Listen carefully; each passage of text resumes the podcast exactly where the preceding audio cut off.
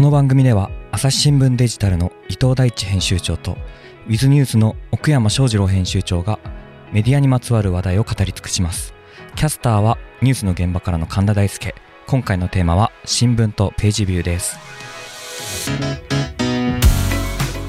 でそのページビューなんですけどね。伊藤さんページビューっていうのは何だって説明したらいいですか？ページビューは見てもらった数、まあそうですよね。だからまあスマホとかパソコンとかを使ってウェブサイトを見ると、朝日新聞デジタルを見ると。でそういう時にその1回見ると1ページビュー 1PV ってことですよね。そうですね、うん、でまあ、ざっくり言うと世の中には、まあ、いろんなメディアがウェブ上にありますよ。でそのモデルっていうのが PV に主に依存しているメディアっていうのと、まあ、そうじゃなくって、えー会員とかのねその有料の会員さんが、まあ、月々とかで払ってくださるお金これ、まあ、朝日新聞の中では CV って言ってますけどもコンバージョンっていう言葉をね CV って言ってるんですけどもこれに依存するっていうそういうメディアとあるんですけれども朝日新聞デジタルはどっち？CV の方ですね。CV の方、はい。えっ、と岡山さんウィズニュースは？えーまあ、PV 丸学校 UU でああなるほどね。もう早速難癖をつけてきましたけれども。UU ってのは何ですか？ユニークユーザー、はいはいはいはい。読まれた人数ですね。ああ PV と UU の違いっていうのは？まあクリック数がページビュー。うん。で単純な人数シンプルな人数は UU なので、まあ、PV の方がいろんな工夫で上がったり下がったりがうん出やすい。UU は、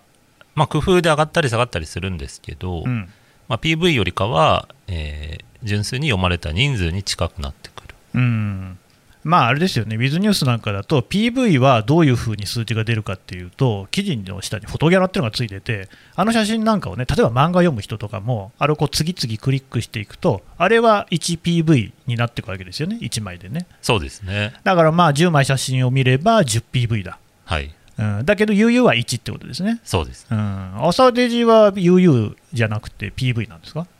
UU も取ってますけどね、うんあのただその UU の難しいところっていうのは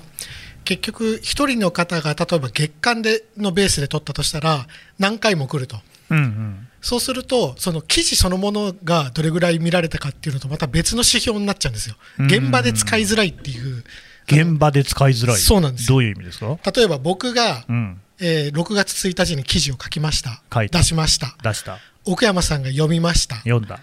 神田さんが6月15日にはい、記事を書いて出しました、うん、お奥山さんが同じスマホで読みました、はいはい、そうするとこれマンスリーユニークユーザーで言っちゃうと1になっちゃうんですよ。なるほど、そうするとこの1は俺の手柄なの？神田さんの手柄なの？うん難しいねっていう これ現場で扱いづらい数字なんですよ。現場でっていうのは、要するにそのなんか出向部とかがいっぱいあって、いや、これは社会部なのか政治部なのかみたいな、そういうような意味合いですか、まああのの部署もありますし単純に、あと人ね。そうそうですね。人もあるあるし。これは俺のだみたいな、そうそうそうそう。まあっていうか、まあさ確かにね、記者もそこを励みにしてね、やってるところもありますから、うん、逆に言うと、なんでウィズニュースは言う言う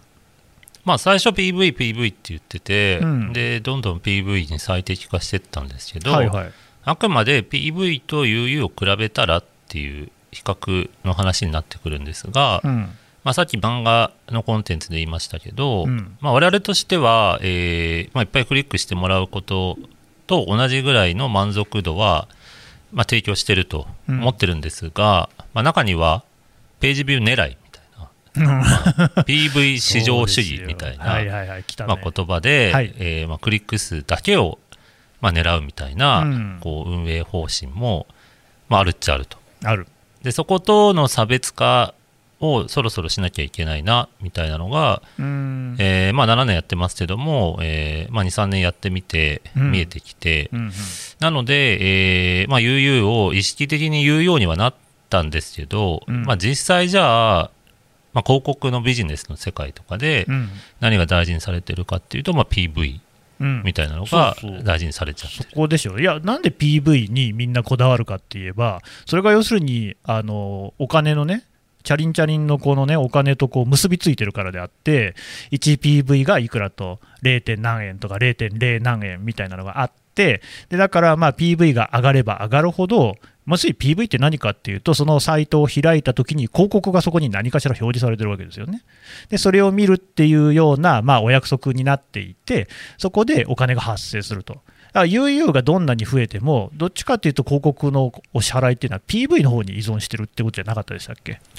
ざっくり言うとそうですね、お金を出してくれる企業の方が重視してるのは PV。じゃあ PV 取らなきゃだめじゃない？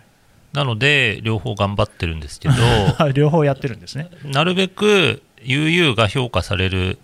世の中になってほしいなと思って、お願望ベース。まあ、無料広告モデルっていうのが、うん With ニュースのビジネスモデルではあるので、そうですね。まあ、朝日新聞デジタルとは違って、あくまでうん無料で、まあ、対価は広告、直接ユーザーからお金もらわないっていう中で言うと、うん。まあ、PV っていうのが最初こう確立したシステムでしたけど、はいはい。それをちょっとずつ悠々重視にできないかなっていうのは、えー割と最近特に考えてます。おーその方がいいんですか？うーんまあ人それぞれだしメディアそれぞれの特性があると思うんですけど、うん With ニュースおよびまあ新聞社みたいなところが出す情報は、ええええ。まあ、おそらく PV での競争で切磋琢磨するよりかは UU UU がなんでいいかって、まあ、PV も分かるっちゃ分かるんですけど、うん。UU の方が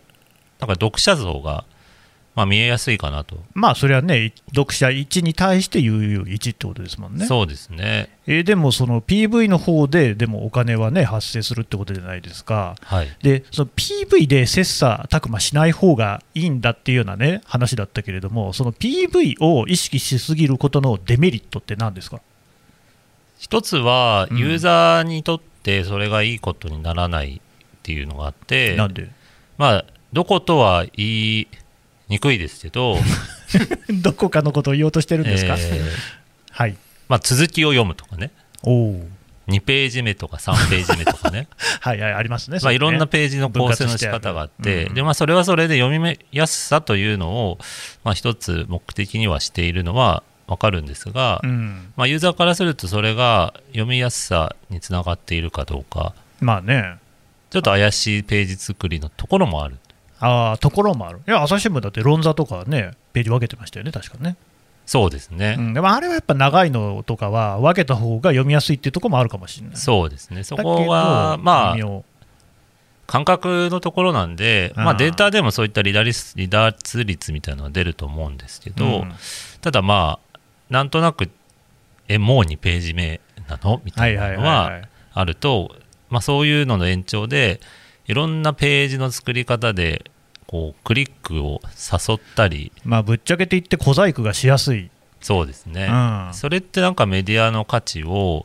コンテンツ以外のところでちょっと足を引っ張っちゃってるとしたらもったいないなっていう気がするまあ、だから小銭稼ぎが目的になってしまって、そのユーザーのね、本来の読みやすさみたいなのが失われていたりしたら、これは本末転倒だよねと。という気がしますね。伊藤さんね、はい。あの朝日新聞デジタルはでも、うん CV の方を、要するにコンバージョン、有料会員数、はい。まあ、有料、無料もね、両方ありますけれども、会員の方を重視してる。当然そうですね。はい。なんで？まあただこのの PV か CV かっていうのはちょっと間違えてて間違い。あの PV そのまあ同じ CV モデルでも PV ってお店に来てくれた人たちの数って考えられるんですよ、うんに近いんですよ。でその中で本当にコンテンツを買ってくれた人が CV ってなるわけですよね、うんうん。なのでそのサブスクだからってページビューいらないっていうのは間違い、やっぱり。うーん 確かにね、会員になったからって全然まず来てもらわない、そうそうりますもんね。まず来てもらわないと始まらないっていうのはあるのであのそこはあのよく、でも現場でもありがちですよね。PV、CV、一体どっちなんですかって、そんなんどっちもに決まってるんですよ。まあね。来店と購買どっちなんですかって言ってるのと同じことで、なるほど、なるほど。両方だと。来店してもらわないと購買ないんで、そこはまああるのかなと思いますけどね。だし、実際、まあ、その朝デジにしても、PV で、まあ、大層なね、それなりの広告費をいただいてるっていうところもありますから、はいまあ、収入としても大きい。そうですね。うんけど、まあ、なんかのお調査でき見ましたけれども、なんかあのチャットビートっていうね、うんえーツールがあって、かなり全世界でいろんなこうメディアが使っている、まあ、どういうふうにそのサイトが読まれているのかっていうのを調べているようなそのツールですよね。が、まあ、その全世界のそういうその自分のところが出してるツールのやつで統計的なものを調査してしたところやっぱりそのサイトに来た人のうち6割以上の人っていうのはもう1回しか来ない、で23割の人がまあ何回かは来る。ちゃんとその自分とこの読者になってくれる人ってのは1割ぐらいしかいないみたいなことで、だからまあその6割強の1回こっきりしか来ない人をずっとこう相手にしてるっていうのも、これ、なかなかその継続性、持続性っていうことを考えると難しいよねっていうような話はあるみたいですね。当然ありますね、うん、まあ、なので、やっぱそこで大事になってくるのが、まあ、ニュースサイトだとついつい日々のコンテンツってなりがちなんですけど、やっぱ過去の積み上げなんですよ、あの検索で過去に来てもらうっていう、過去記事に来てもらうっていうのを、一定数積み上げとかないと、すごく辛いっていう、そのアーカイブをどうやって生かすかっていうのは、すごく重要な点かなと思いますけどね。生かせてますかね？いやまあそもそも全部のアーカイブたぐれないですからね、現状だとね。うん、でもそれでも伸びてるんですよね。伸びてる、うん、ああ、そうなんですか。朝日新聞、朝日新聞、ポッドキャスト。朝日新聞ポッドキャスト。ニュースの現場から。世界有数の海外取材網。国内外。各地に根を張る記者たちが毎日あなたを現場に連れ出します。音声で予期せぬ話題との出会いを。朝日新聞ポッドキャスト。ニュースの現場から。うん、いや、なんかその、朝日新聞デジタルっていうのの会員になることの良さ、強みみたいなのって、まあ、宣伝でもいいんですけど、どんなことがあるんですかね？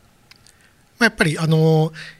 今分かりづらいのが、うん、その無料の記事と無料会員になったら読めるのと、はい、有料になったら読めるものってこの3段階があるんですね。なんか世界でも極めて珍しい ケースみたいですねこれね。まずまああのここを分かりやすく本当はしないといけないなとは思うんですけれども、うん、まあまあ。はい。あの本来は全部有料じゃなきゃ読めないようなクオリティのものを作っていることは自負しているので、うん、あのそこを最適化していきたいなというふうに思いますね。うんうん、ただ、まあ今、現状として、そのやっぱりねい、いくつかコースありますけれども、毎月お金を払っていただいて、えー、読める記事っていうのが、まあ、あるわけですよね。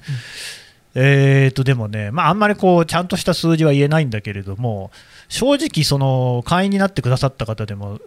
たくさん記事をね読んでいるわけではないみたいですよね。うん、ということになってくると、なんかやっぱ朝日新聞デジタルの記事の出し方、見せ方みたいなのに問題があるのでは？あの多分読んでもらうそのスタイルっていうのをどうやって習慣づけていくかっていうのがすごく大事で、そのアプリなのか、ウェブサイトに来てもらうのか、ニュースレターなのか、ソーシャルメディアなのかっていう、こう、さまざまなチャンネルがある中で、うん、まあ、コンテンツだとか、ターゲットによって出し分けていくっていうことが、本当はテクニカルに必要なんですよね。うん。うん、ただ、これが、その、いわゆる出版物みたいな考えで言うと、えー、トップページが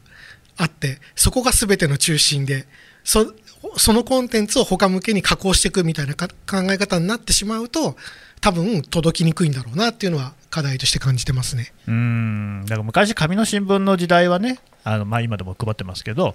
あまあ、新聞が毎日届くっていうことでパッケージとして来るわけなんですけれども今、そういうふうにパッケージとして新聞を見せるっていうものはすごく難しくなっていて、まあ、確かにトップページってあって朝日新聞の場合だと朝日 .com っていうね、えー、のがトップページですけど、まあ、あれを見ている人の数っていうのは年々減っていてでもなんでかっていうとあれって昔々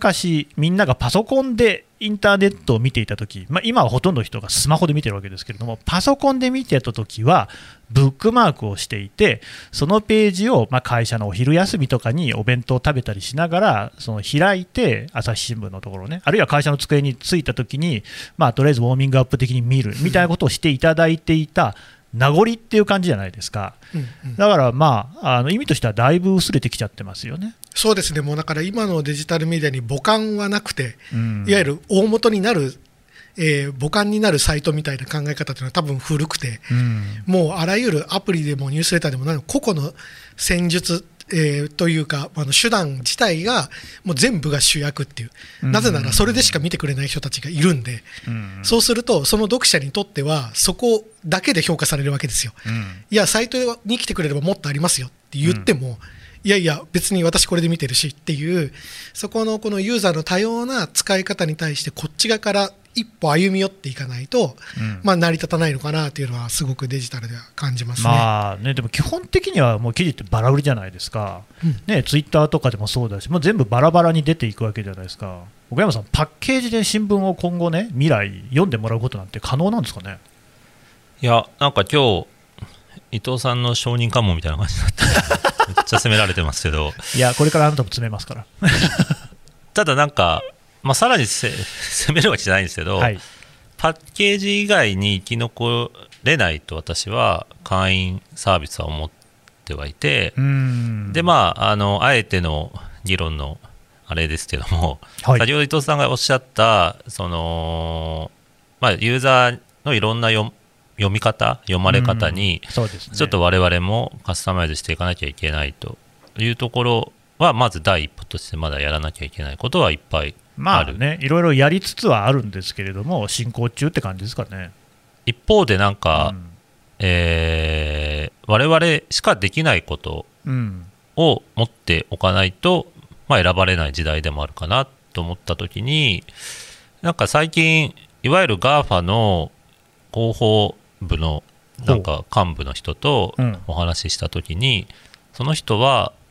まあ、日経新聞ってとこがちょっとあれだったんですけど、まあ、あれだった。し新聞はうん。こう紙で読んでると、うーん。GAFA ですけどと。なぜかっつうとデジタル版読んでもこう何を読むべきか何を読まないべきかがようわからん。ほうほうほうで時間がもったいないと。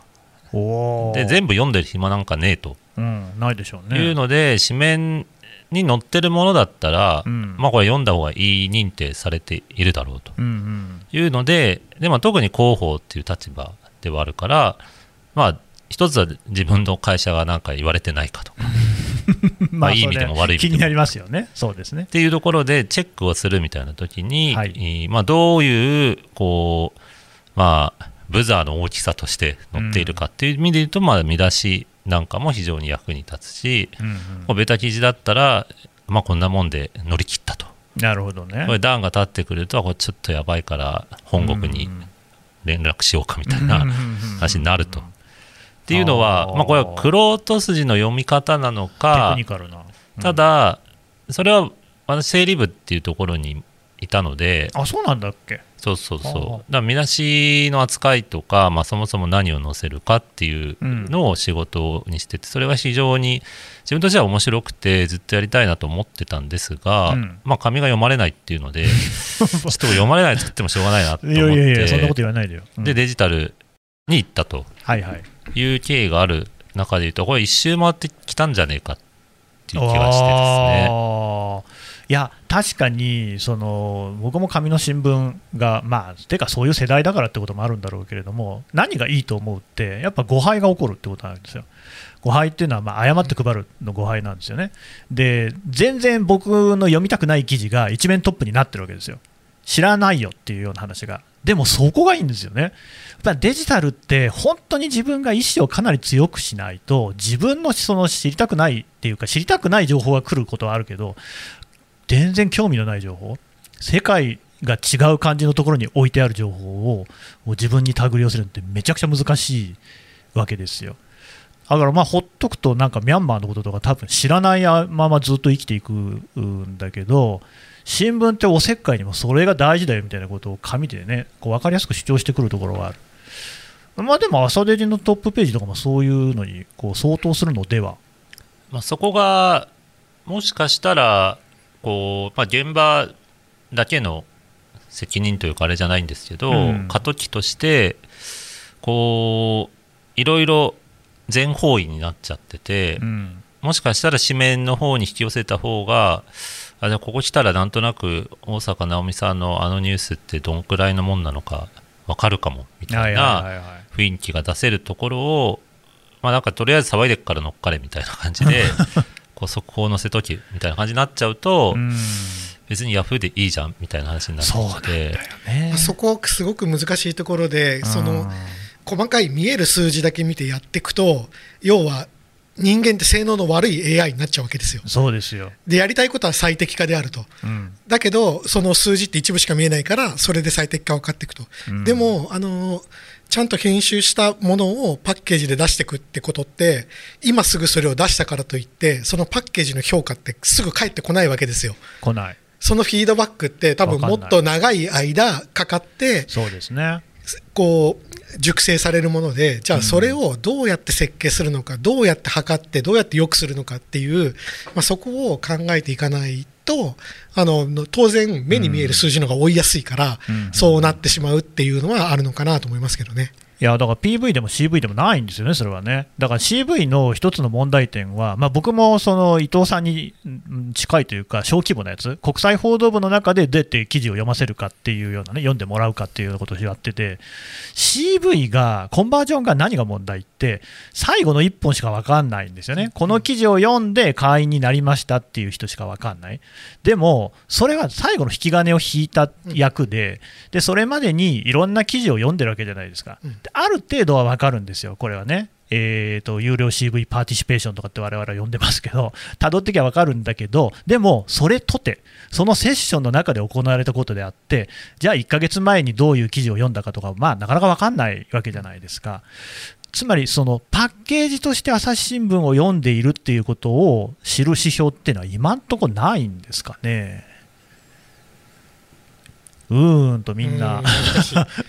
ただあの世界の新聞社がみんなニュースレターにすごく力入れてますよね。あみたいですね。でそのニュースレターの商品性ってやっぱ紙の新聞に近くてその順番付けが編集によってされている、そして終わりがあるっていう。終わりがあるから読み終わるっていう。それ大事なんですか？いやまあデジタルの場合だと無限に関連記事を読ませる作りになってますから。なってますね。ななので例えば今日の、まあ、先ほどの神田さんおっしゃったみたいに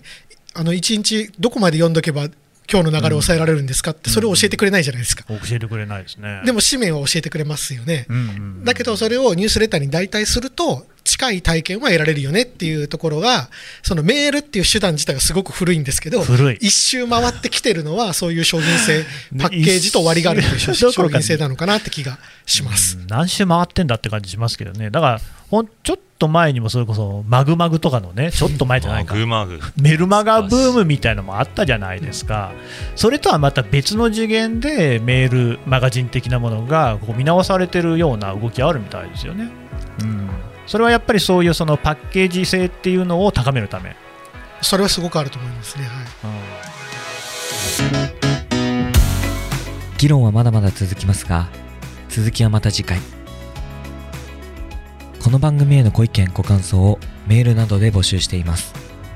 メールは podcast at 朝日 .com podcast アットマーク朝日 .com まで概要欄のフォームからも送っていただけます。ツイッターでも番組情報を随時紹介しています。アットマーク朝日ポッドキャスト。朝日新聞ポッドキャストで検索してみてください。